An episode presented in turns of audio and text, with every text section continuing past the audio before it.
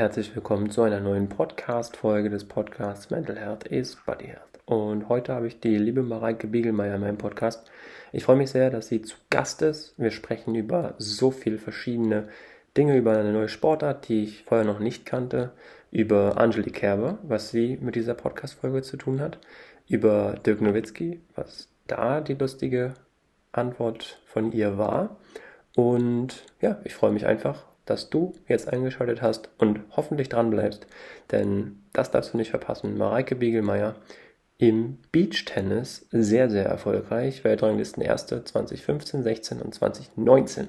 Also dranbleiben, auf geht's, ab geht's, viel Spaß. Herzlich willkommen zu einer brandheißen neuen Podcast-Folge des Podcasts Mental Health is Body Health. Und ich habe heute die liebe Mareike in meinem Podcast. Und Mareike ist eine ganz besondere Person zum einen, besondere Sportlerin. Und ich freue mich sehr, dass sie auch eine Sportart bedient, die sie jetzt so an sich vielleicht noch nicht so präsent im Podcast war. Und darüber freue ich mich eigentlich am meisten. Denn ich begrüße dich erstmal, liebe Mareike. Schön, dass du da bist und vielleicht magst du doch einmal ganz kurz erzählen, was du eigentlich machst, wofür du berühmt berüchtigt bist und was so deine Leidenschaft ist. Ja, also vielen, vielen Dank erstmal, dass, äh, dass ich hier sein darf für die Einladung. Und genau, ich äh, bin jetzt nicht die Sportlerin aus der klassischen Sportart, die man vielleicht in Deutschland so kennt, sondern eben aus einer Trendsportart.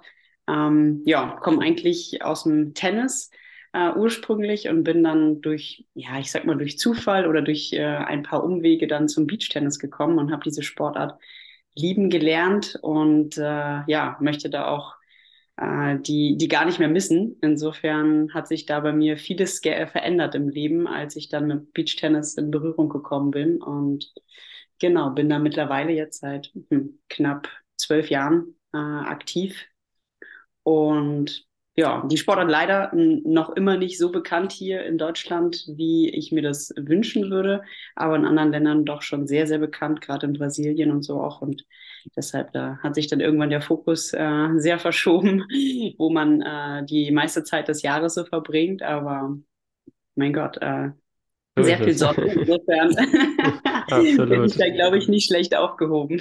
Ja, sehr spannend. Ich habe es äh, zu Beginn beim, bei der Einleitung ein bisschen äh, verpennt, weil du bist ja Weltranglisten erste 2015, 2016 und 2019. Also habe ich ja einen richtigen Star sozusagen in meinem Podcast hier. Das darf nicht unerwähnt bleiben. Und Beach Tennis, das finde ich so spektakulär, weil ist das, kann man sich das wirklich jetzt mal ganz kindisch gefragt, wie eine Art Tennis im Sand vorstellen? Oder gibt es da noch so Feinschliffe, die man vielleicht nochmal erwähnen sollte für die Zuhörer, Zuhörerinnen, die das gar nicht kennen? Ja, also ganz grob kann man sich das so vorstellen, genau. Ähm, da kommt immer die erste Frage, wie kann denn der Ball auftippen? Nee, der, der tippt halt nicht auf. ähm, also für die, die Beachtennis noch nie gesehen haben, es ist eine Mischung aus Tennis, äh, was so die ganz, das, ich sag mal, das Handling mit dem Racket angeht. Äh, auch größte mhm. Teil vom Regelwerk ist vom Tennis übernommen und äh, eine Mischung aus Beachvolleyball, was den Court anbetrifft. Also wir spielen wirklich auf einem Beachvolleyballfeld, wo das Netz im Prinzip äh, runtergemacht wird auf 1,70 bei den Frauen, auf 1,80 bei den Männern. Mhm. Ähm, und sonst die gleichen Feldausmaße hat und natürlich auch vom ich sag mal, von der Bewegung her im tiefen Sand dem Beachvolleyball ähnlich ist. Ähm, und natürlich auch von der Stimmung, äh, die, die äh, ja auch sehr, sehr wichtig ist. Und ansonsten hat es noch Aspekte auch vom Badminton. Mhm. Also gerade weil man sich ja deutlich näher steht als in Tennis jetzt zum Beispiel äh, und der Ball dann doch relativ äh, schnell zurückkommt, dass man da einfach eine ja, viel kürzere Reaktionszeit hat und Genau, ähm, auch so von der Netzhöhe, Pi mal Daumen, ist das äh, eher dem Badminton ähnlich als jetzt Tennis oder Beachvolleyball. Okay, verrückt. Also ich äh, kannte, bevor wir uns äh, kennengelernt haben, die, die Sportart noch nicht, wenn ich ehrlich bin. Aber das ist ja nicht mhm. schlimm, weil jetzt habe ich sie kennengelernt durch dich und auch durch diesen äh, Podcast natürlich. Wir haben aber eine Gemeinsamkeit und das ist eine Stadt oder eine Beziehung zu einer Stadt und das ist die Stadt Wien. Wir hatten das auch schon mal im Vorgespräch, wo wir darüber gesprochen haben. Du hast ja während deines Studiums in Wien gewohnt. Also haben wir da schon mal eine Parallele, dass ich auch in Wien gelebt habe für knapp neun Monate. Wie hast du da die Zeit für dich empfunden damals? Also zum einen, was war überhaupt so die sportliche Perspektive, weil du hast ja auch erzählt, du warst im Tennisbereich damals, so mit 17 warst du sogar irgendwie Platz 38 oder so im, im Tennis, also Junioren-Weltrangliste. Das ist jetzt nicht einfach mal irgendwie eine Nummer. Also hast du da für dich die Kraft in Wien vielleicht nochmal anders genutzt, einen Fokus zu finden oder anders zu trainieren oder wie hast du da die Trainingsbedingungen wahrgenommen? Ja, also bei mir ist ähm, die Tenniskarriere relativ abrupt dann ähm, geendet mit einer Verletzung, die ja, logischerweise nicht geplant war mhm. und ähm, relativ zeitgleich zu meinem Abitur kam. Äh, ich habe dann nach meinem Abi erstmal ja so ein bisschen, ich sag mal, durchgehangen, weil ich eigentlich voll auf Profi-Tennis nochmal gehen wollte ähm, die Abi-Phase war schon für mich hart genug, weil ich im Prinzip, also es war eine total tolle Phase in meinem Leben, aber ich habe ähm, in dem Moment äh, natürlich nicht so viele Turniere spielen können. Und das waren ja knapp anderthalb, zwei Jahre. Also genau da, wo ich bei den Juniors im Prinzip rausgegangen bin, ähm, diese Phase war dann meine Abi-Phase. Und ich habe dann nach dem Abitur, ähm, ja, war dann halt die Verletzung da und äh, habe dann da mühselig äh, versucht, irgendwie wieder zurückzufinden. Und jedes Mal, wenn die Reha durch war, fing das Ganze von vorne an. Und ich war dann damals auch so ein bisschen, was ich will nicht sagen planlos, aber eher, eher äh, dass ich ähm, ja ähm, nicht warten konnte. Also ich war sehr ungeduldig, ähm, weil ich unbedingt so einen Tatendrang hatte, irgendwie was machen zu wollen und zu müssen. Und habe dann auch hm, diverse Nebenjobs angefangen oder ausprobiert. Das war alles nicht wirklich äh, Erfolgs- ähm, äh, oder Ziel führend und dann habe ich eben gesagt, okay, ich fange jetzt an mit dem Studium.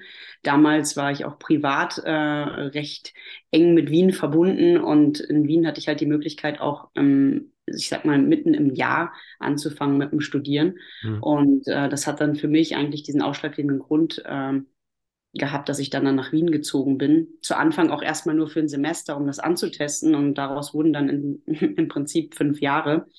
Ähm, und in so, so gesehen hat mir Wien, also ich würde nicht sagen, dass es für mich eine, ähm, in erster Linie eine, eine, neue Trainingsstätte war, sondern es war ja eigentlich eine, ein Moment, wo ich mit dem Sport in dem Sinne runtergefahren bin, ähm, also weniger gemacht habe. Und ähm, dadurch hatte ich einen ganz anderen Fokus dort auf Studium, auf ein paar Sachen auch außerhalb des Sports und ähm, habe aber durch natürlich auch viele Freunde innerhalb der, der ähm, im Sport, also damals noch im Tennis halt gehabt und ähm, habe auch nebenbei weitergespielt. Also ich habe da Bundesliga weitergespielt und ähm, immer wieder auch geguckt, dass ich fit bleibe und ein bisschen fitter wieder werde.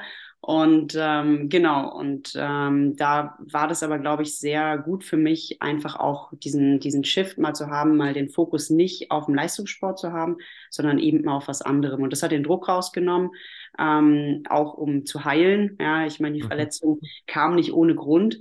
Und ähm, ja, ich habe im Prinzip aber nie ähm, nochmal auf so hohem Niveau trainieren können, weil ich immer wieder halt gemerkt habe, dass die Verletzung aufreißt und äh, ja, habe es dann halt einfach entspannter angesehen und dachte auch am Anfang beim Beachtennis, dass das gar nicht gehen kann, ähm, weil ich eben immer wieder im, im Leisten, im Hüftbereich, im unteren Rücken Probleme hatte.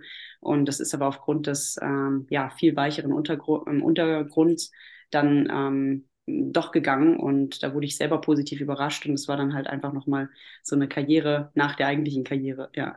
Ja, sehr, sehr stark. Ich habe ein bisschen ja, vielleicht so die verrückten äh, Szenen auch rausgesucht, äh, gerade was so verschiedene Momente anging. Und da fand ich eine Sache sehr interessant. Du hast oder du hast früher des Öfteren auch mit Angelique Kerber oder gegen Angelique Kerber gespielt im Tennis. Und was ich so verrückt fand, ist, du wurdest zeitgleich, also bitte korrigiere mich, wenn das nicht stimmt, aber du wurdest zeitgleich, sie wurde Weltranglistenerste im Tennis und du wurdest Weltranglistenerste im äh, Beach-Tennis also quasi die zeitgleiche Nominierung.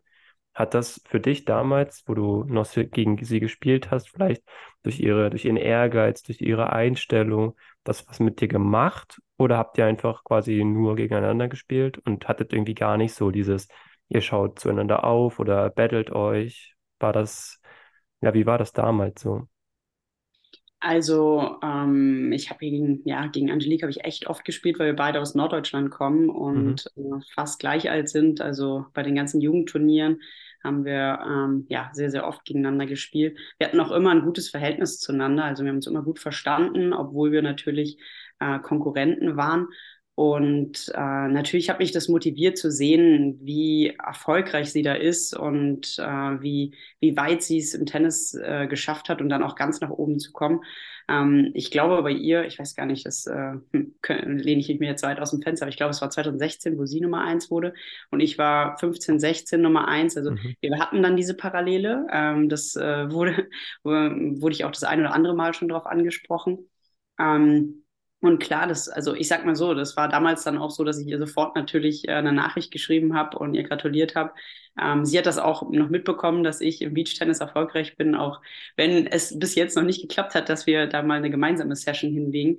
Mhm. Aber ich glaube, das ist unter Sportlern ganz normal, dass man sich dann eben auch ähm, für wen anderes freuen kann. Also zumindest ist es für mich so und äh, ich äh, habe das auch immer so empfunden, dass sie äh, bei ihr das genauso war. Und ähm, das ist natürlich dann auch eine Motivation und eine, eine, tolle Sache, wenn man weiß, wenn man die Person kennt und weiß, wie hart die für so einen Erfolg gearbeitet hat, dass das dann auch eintrifft, ja. Jetzt kommt eine kleine Werbung. Aufgepasst, liebe Leute.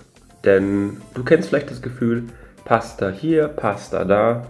Das ist irgendwie alles immer das gleiche oder dasselbe. Jetzt habe ich aber was ganz Neues für dich. Denn Just Taste bietet die Möglichkeit der Gemüsepasta. Gemüsepasta in Form von Pasta individuell mit verschiedensten Gemüsesorten, das heißt aus Gemüse hergestellt. Vegan, glutenfrei, die beste Alternative für Pasta. Und das Schöne daran ist, diese Gemüsepasta, die schmeckt auch noch.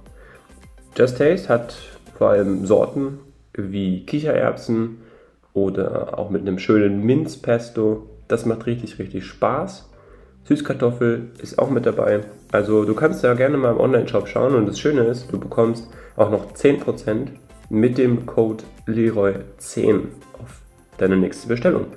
Also ich würde sagen, schau einfach mal in den Online-Shop, ist in den Shownotes verlinkt. Just Taste Gemüsepaste auf einem ganz, ganz neuen Level und Niveau. Das macht richtig Spaß und ich würde sagen, jetzt geht's weiter mit der Podcast-Folge. Du hast die Information. Just Taste ist ein Muss. Viel Spaß. Werbung Ende.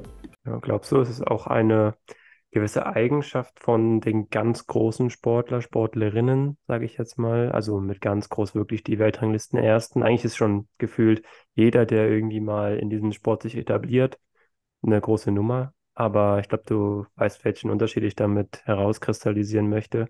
Was ist so der größte Faktor für dich? Das Hinkommen ist eine Sache. Das erfolgreich zu sein ist Punkt Nummer eins. Aber Punkt Nummer zwei ist halt wirklich das Dortbleiben, das sich etablieren, das Jahr für Jahr kämpfen. Was ist so deiner Meinung nach der wichtigste Punkt dafür? Also ist es nur dieses Durchhalten oder ja, wie kann man das beschreiben? Also ich glaube, erstmal ist es ganz wichtig, dass man ähm, sich Ziele setzt, aber natürlich nicht nur nach Zielen beurteilt, sich auch selbst nicht beurteilt oder verurteilt, wenn man dann vielleicht mal was nicht schafft. Ähm, ich glaube, dass Ziele unfassbar motivieren können, wohin zu kommen. Und äh, ich glaube, der ja, der, der eigentliche, die eigentliche geheime Formel, ähm, Formel eines, eines Sportlers ist wahrscheinlich so eine Mischung aus ähm, positivem Mindset, äh, ja, an sich glauben, auch in den schwierigen Momenten, also eigentlich diese Resilienz, die man da ähm, braucht und eben auch aufbaut und vor allen Dingen eben auch beweisen muss in schwierigen Zeiten. Ich meine, wenn es gut läuft, dann, dann braucht man da gerade in dem Moment eh nichts zu tun. Aber gerade auch wenn es mal nicht so läuft, ich glaube, dass bei ganz vielen Top-Sportlern nicht immer alles positiv läuft und man das von außen gar nicht so wahrnimmt, weil die das halt auch selber nicht so ja, aufbauschen, das Ganze und sich daraufhin jetzt, mm, sage ich mal, schlechter machen, als sie, ähm, als sie vielleicht ähm, ja in dem Moment äh, sind, weil sie einfach positiv bleiben und dann, dann ist dieser Down-Moment einfach auch nicht so lange.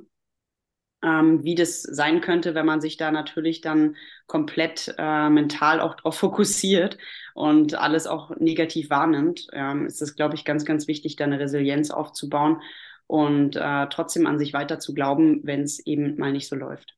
Okay, sehr stark. Ja, ich finde, das ist immer echt ein Unterschied, gerade im Tennis, weil wir jetzt bei dem Beispiel sind, finde ich das noch ein Tickel härter. Das ist für mich, wenn ich das von außen betrachten kann, ja eine brutalst mentale Sportart. das auch immer wieder zu bestätigen, dass du in einer gewissen Topform bist. Wenn ich mir jetzt vorstelle, man hat vier, fünf, sechs, sieben große Turniere, dann immer wieder auch gegen die oftmals selben großen Spieler, Spielerinnen zu kämpfen, sage ich mal, also im übertragenen Sinne. Aber du hast mal in einem Interview gesagt, dass du eher so die aggressive Spielerin gewesen bist. Also mit aggressiv meinen wir jetzt nicht, dass du dann irgendwie dich äh, ja körperlich den, den Gegnerinnen nähern wolltest, sondern einfach, dass du diesen, diesen Spielstil hattest.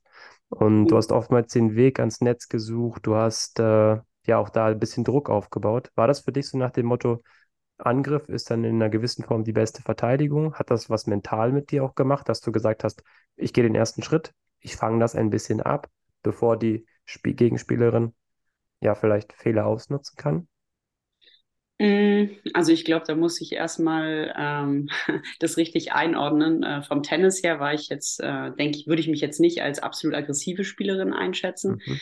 ähm, sondern da eher, sage ich mal, sehr ja, variabel. Also ich habe ähm, unglaublich gerne mm, alles Mögliche gespielt, hatte auch einen guten Slice, bin gerne ans Netz gegangen, für eine Frau ja nicht unbedingt mhm. ähm, oder im Frauentennis nicht unbedingt äh, das Normale.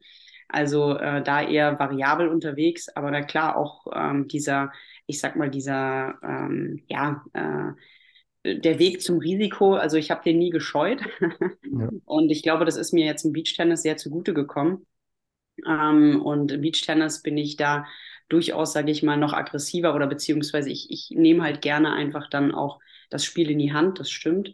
Ähm, und bin nicht nur die, die reagiert. Das war ich auch im Tennis auch schon. Ähm, und bin aber trotzdem jetzt nicht die, die einfach äh, versucht, schnell den Punkt irgendwie zu beenden. Ähm, ich glaube auch, das Beachtennis hat mich da eines anderen belehrt. Da sind noch mal ein paar andere Faktoren dazu gekommen. Erstmal, dass man zu zweit spielt. Ähm, das heißt, wenn meine Partnerin tendenziell anders spielt als ich, ähm, das muss halt abgestimmt sein und ähm, natürlich auch, dass man im Beachtennis noch mal viel mehr verteidigt allgemein als jetzt im Tennis. Äh, das war für mich auch am Anfang oder für fast jeden Tennisspieler, der mal zum Beachtennis kommt und das auf einem höheren Niveau spielt, der ist mit der Verteidigung am Anfang etwas äh, überfordert. Äh, weil es im Tennis dann ganz oft, ja, wenn man dann einen schlechten Lob spielt oder so, schreibt man den Punkt ab. Das gibt es im Beachtennis nicht. Mhm. Ähm, und dadurch sind die Punkte dann natürlich auch deutlich äh, länger und ähm, die Verteidigungsarbeit ne, hat einen viel, viel wichtigeren Faktor als jetzt im, im, im normalen Tennis. Ja, also insofern, ähm, da, da konnte ich doch sehr von meiner, von meiner Tennislaufbahn dann irgendwie doch auch zehren ähm, und im Beachtennis das nochmal optimieren. Ja, okay. aber gerade im mentalen Bereich, muss ich sagen, habe ich da viel dazugelernt, dadurch, dass man eben als Doppel spielt und nicht nur für sich allein verantwortlich ist ähm, kamen da nochmal ein paar andere Faktoren dazu, die äh, ich anpassen musste, um eben auch eine gute Partnerin zu sein. Ja, ja du, hast deine, so. du hast deine Doppelpartnerin schon angesprochen und was ich so spannend finde, ihr habt ja auch ein gemeinsames Unternehmen und ich finde immer eine große Parallele ist einfach nur mal das Unternehmertum und der Sport, weshalb ja auch so ein bisschen der Fokus in diesem Podcast nun mal auf diesem mentalen äh, Part liegt. Also vielleicht auch gewisse Dinge aus dem Sport ins Unternehmertum rüberzuziehen und andersrum genauso. Und was würdest du vielleicht für dich jetzt sagen? Gibt dir der Sport diesen Drive im Unternehmertum durchzuhalten? Oder ist es eher dieses, wir haben es jetzt kurz angesprochen, Aggressivität, auch wirklich mal zu sagen, ich gehe ein gewisses Risiko ein, ich mache das, ich ziehe das durch, ich bleibe mental irgendwie da. Was sind so die wichtigsten Dinge, die du vielleicht vom Sport ins Unternehmertum rüberziehen kannst? Ja, ich glaube durchaus beides. Also ich glaube mit dem, ähm, mit dem, dass man einfach äh, nicht nur eine Vision hat, sondern eben auch das Ganze dann ähm, wirklich angeht und macht, ja, äh, ins Tun kommt. Das ist definitiv was, was, wo ich glaube, dass mir äh, ja, da der Drive durch den Sport eben gegeben wurde, ähm, das dann auch sich zuzutrauen, obwohl das komplettes Neuland für mich war. Ähm, und ich glaube, dieses Durchhaltevermögen, das ist was, was ja für jeden Sportler, der Sport auf einem gewissen Niveau ähm, betrieben hat, einfach dazugehört. Ohne mhm. das geht's gar nicht. Und äh, das ist natürlich, wenn man eine Firma hat, ähm, super wichtig, dass man da nicht, wenn jetzt mal was schief läuft, direkt den, den Kopf in den Sand steckt, sondern dann eben auch lösungsorientiert ist, schaut, ähm, wie es weitergehen kann und dann eben auch so eine negative Phase nicht so negativ wahrnimmt, wie, ähm, ja, wie man das äh, im, im, schlimmsten Fall machen könnte, sondern dann eben wirklich sich das äh, reframed, positiv denkt und schaut, wie man ähm, da rauskommt und vielleicht andere Lösungen auch sucht, ja, äh, an die man vorher noch gar nicht gedacht hat. Ja. Okay, ja, finde ich, ist ein guter Impuls da auf jeden Fall auch vielleicht für Zuhörer, Zuhörerinnen, die jetzt so ein bisschen denken, ich möchte unternehmerisch was starten, aber manchmal fehlt mir da ein bisschen das gewisse Etwas, da ein bisschen äh, auch stark zu bleiben oder zu sagen, ach, ich drehe doch nochmal um oder ich sehe diese ganz große Vision vielleicht noch nicht oder traue mir das nicht zu. Bei diesem Fall gibt es ja auch, dass Leute dann sagen, ich bin nicht oder ich kann nicht groß genug denken, ohne da jetzt zu stark abzuheben. Aber Mhm. wenn man einfach für sich selber sagt, ja, das ist nett, Beispiel Podcast, ja, ich kann mir nicht vorstellen, auf Platz 1 zu landen irgendwann mal, dann limitierst du dich automatisch schon mal selber. Und das wird dann ganz, ganz schwer, das wieder rauszuholen. Also von daher, guter, guter Impuls auf jeden Fall. Das Thema Ernährung, vielleicht so mit Blick auf Ende dieser äh, Podcast-Folge, finde ich das nochmal sehr interessant, auf diese vielleicht Routinen, auch im Alltag, aber auch als Spielvorbereitung, Turniervorbereitung zu sehen. Gerade als Sportlerin für dich ist das Thema Ernährung sehr, sehr wichtig. Das ist, glaube ich, kein großes Geheimnis. Wie beschäftigst du dich da mit Thema Sportlerernährung und auch Spiele, Trainings? Also wie handhabst du das? Also ernährungstechnisch war ich sehr viele Jahre lang sehr konsequent unterwegs, Mhm. ähm, sehr, ja, ich sag mal, sehr professionell auch, ähm, beziehungsweise habe mich damit sehr beschäftigt, eine große, eine große, ja, äh, viel Zeit und Energie da auch reingesteckt, ähm, in die Optimierung und ich muss sagen, das ist ein Thema, was natürlich, äh, ja, auch sehr, sehr, ähm, wie soll ich sagen, weit ist, breit ist. Also äh, Ja. ich, es gibt nicht die perfekte Ernährung. Ähm, das habe ich mit der Zeit so rausgefunden, ähm, weil das für jeden halt anders sein kann. Ne? Ähm, ich habe mich sehr, sehr viele Jahre vegan ernährt. Mhm. Ähm, und auch glutenfrei ernährt, ähm, weil ich da eben auch Feedback von Ärzten bekommen habe, was ich vertragen habe, was nicht. Und da war für mich halt auch dieses ganze Milchfreie sehr, sehr wichtig, ähm, genauso wie glutenfreie. Da habe ich wirklich, ähm, ja, dann eben mich viel mit beschäftigt. Das war für mich am Anfang, ich habe vorher alles gegessen und habe mir dann jetzt nicht so viel Gedanken drüber gemacht. Ich habe schon immer, sage ich mal, versucht, mich gesund zu ernähren, aber äh, zu ernähren, aber ich habe nie ähm, genau geguckt, was ist wo drin und äh, wie sehr könnte mir jetzt wirklich Milch schaden. Ähm, da habe ich mich dann ja e extrem mit beschäftigt, habe da wahnsinnig viel Energie auch reingesteckt und habe dann immer wieder gemerkt, während ich ähm, unterwegs bin auf Reisen, dass es wahnsinnig schwer ist, das wirklich richtig einzuhalten. Es geht jetzt mittlerweile immer besser, weil ja das äh, weltweit ähm, jetzt auch einfacher ist, an bestimmte Nahrungsmittel zu kommen. Aber es ist trotzdem hier und da, gerade wenn man oft in Hotels ist, nicht einfach, sich da Mhm. gut zu ernähren. Ich versuche das schon noch immer, äh, so gut es geht, sage ich mal, dem nachzugehen. Aber trotzdem mit der Zeit jetzt auch, was ich halt, äh, wirklich äh, für mich gemerkt habe, ist, dass ich wahnsinnig viel Energie da auch gelassen habe. Einfach nur in diesem, wo finde ich jetzt das äh, Optimale für mich oder das Gesunde hier in dem Land, in der Stadt. Und da bin ich jetzt mittlerweile etwas lockerer unterwegs, als es vor ein paar Jahren noch war. Ähm, auch weil ich jetzt sportlich gesehen vielleicht nicht mehr den gleichen Fokus habe auf die Turniere wie vorher. Ähm, und ich merke einfach, dass es mir auch gut tut, vielleicht nicht immer äh, den Fokus äh, darauf zu haben, dass ich mich jetzt optimal ernähren muss und nur dann auch voll, volle Leistung bringen kann. Insofern, ja, es ist jetzt ein bisschen entspannter, ähm, wenn dann mal äh, ja, äh, was dabei ist, was ich vorher nicht gegessen habe, dann ist das dann auch kein Problem. Ich äh, habe da jetzt kein schlechtes Gewissen mehr, versuche aber trotzdem natürlich, das so gesund wie möglich äh, für mich auszugestalten und ja, ähm, da jetzt aber nicht mehr so viel, so viel Zeit reinzuballern wie vorher. Okay, ja, ist ja gut, wenn du da für dich eine gute Linie ge gezogen hast oder das einfach auch vielleicht mit ein bisschen Abstand sehen kannst, ist das das Wichtigste, was eigentlich passieren kann. Also von daher sehr, sehr schön. Ich habe noch zwei spannende Fragen und die letzte ist eine Frage, die ich jedem Podcast-Gast oder jeder Podcast-Gästin, wie man so schön sagt, äh, stelle. Deshalb hast du natürlich auch die Ehre, diese Frage beantworten zu dürfen. Und äh, was mich aber nochmal sehr interessiert ist, vielleicht kennt man das nicht so im, im Beachtennis oder generell im Tennis wird es schon äh, vermehrt auch auftreten, aber gerade dieses vielleicht Zusammenarbeit mit Mentaltrainern. Wünschst du dir da manchmal, wir nehmen jetzt mal das Beispiel Tennis, ein bisschen mehr noch in unserer Gesellschaft, in Deutschland, in dem Sport? Oder glaubst du, dass das so langsam auch kommt und immer weiter, immer weiter wächst? Ähm, also ich glaube, dass das äh, definitiv schon viel äh, mehr im Fokus ist, als es vorher war. Mhm. Mm, dass man da jetzt auch offen drüber spricht, dass man das auch, ich in Anführungszeichen, auch zugibt, mit einem Mentaltrainer zusammenzuarbeiten. Ähm, ich finde das unfassbar wichtig. Ähm, vielleicht sogar noch wichtiger als äh, jetzt ein, also als physisch fit zu sein. Natürlich mhm. muss man das auch, aber ich glaube, das eine bedingt das andere. Und wenn man mental nicht mit sich im Reinen ist, dann ist es wahnsinnig schwierig, auch physisch überhaupt ähm, an seine Grenzen gehen zu können. Insofern ist das für mich was, was da absolut dazugehört. Ich weiß nicht, ob es bei mir so ist, weil ich einfach ähm, mich für diese Themen sehr interessiere, aber mir wird mhm. da ständig äh, in Social Media irgendwas eingeblendet äh, zum Thema Mindset und äh, Sportler. Und ich glaube, dass, äh, dass das äh, immer mehr Sportler begreifen. Jetzt auch gerade, ähm, für mich ist halt im Beachtennis ähm, nochmal was anderes, weil wir ähm, von den Tennisregeln her ähm, sind wir ja nochmal spezieller eher so wie im Doppel beim Tennis unterwegs. Also mhm. wir, also wobei wir haben nur einen Aufschlag, das wurde, glaube ich, im Tennis mal getestet.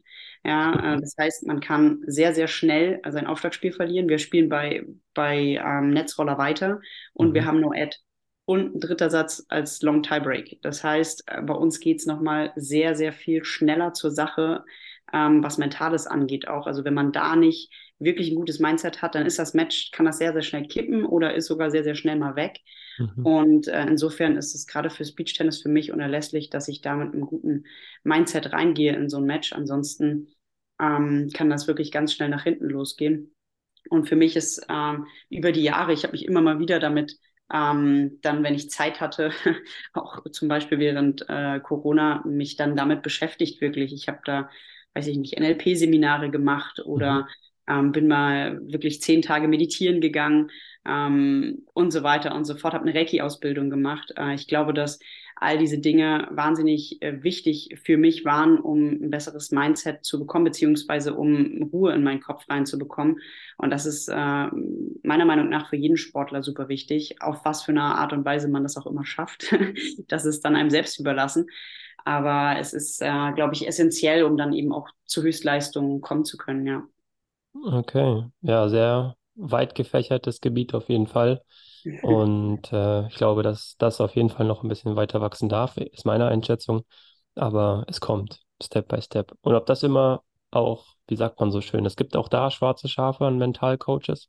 Auch da gibt es oftmals Dinge, die vielleicht in Nachwuchsleistungszentren jetzt im Fußball oder auch in anderen Sportarten ausgenutzt wird, wenn äh, gewisse Personen, Menschen in verschiedensten Rollen tätig sind kann das auch manchmal schnell nach hinten losgehen, aber ich hoffe, dass das einfach in einer positiven, guten und sich wirklich weiter aufbauenden Art und Weise geschieht. Ich glaube, so viel kann man dazu auf jeden Fall sagen. Ich habe eine letzte Frage und die ist sehr, sehr spannend, finde ich persönlich. Welchen Podcast-Gast würdest du denn hier in diesem Podcast sehr gerne einmal hören? Weil du sagst, ist eine Person, die weiß ich noch nicht so viel drüber oder finde ich so spannend selber, hat so viel Erfahrung, whatever. Fühl dich da frei. Ähm, ja, also ich glaube, dass was mich interessieren würde, einfach auch, wenn du gerade schon das Thema so auf Mentales äh, mhm. äh, gelenkt hast, ich würde gern mal den Tick Nowitzki. oh, der, du, du, glaubst es, du glaubst es nicht, aber ich glaube, ich habe jetzt, wenn diese Podcast-Folge ausgestrahlt wird, haben wir, glaube ich, 94 oder 93 Podcast-Folgen oder so. Und ich habe Dirk Nowitzki jetzt schon, ich weiß nicht, acht oder zehn Mal gehört. Das ist echt so spannend und ja, ich bin weiter am, am Arbeiten. ja, also würde mich auf jeden Fall sehr interessieren, auch ja. was äh, sein Mindset so angeht und ja. wie er äh, die Dinge ja für sich ja.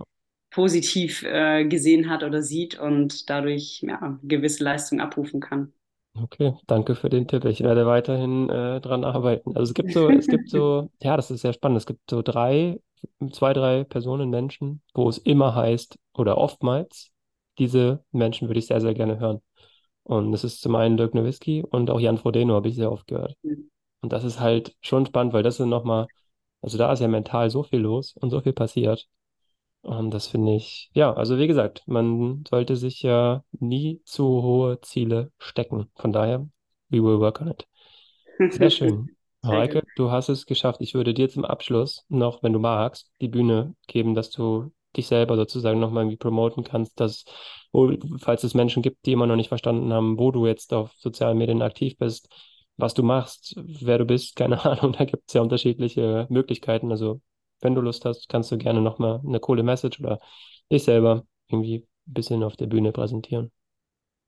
Alles klar. Danke dir erstmal. Äh, war sehr cool. Und ähm, ja, ich äh, hoffe, dass ich den einen oder anderen ähm, auf die Sportart Beach Tennis gelockt habe und dass ihr das einfach mal ausprobiert. Ich glaube, das geht mittlerweile in, vor allen Dingen natürlich im Sommer, in fast allen Regionen in Deutschland. Ähm, ich kann es nur jedem ans Herzen legen. Es ist eine Sportart, die wahnsinnig einfach zu erlernen ist, also man relativ schnell ähm, Spaß hat, Ballwechsel hat, viel schneller als im Tennis, im Beachvolleyball, da dauert das alles ein bisschen länger, weil der technische Anspruch einfach noch mal höher ist, um eben Rallyes zu haben. Und ähm, ja, was äh, mich persönlich angeht, wenn ihr da Interesse habt, dann äh, gerne BT4U, also Beach Tennis for You, BT4U.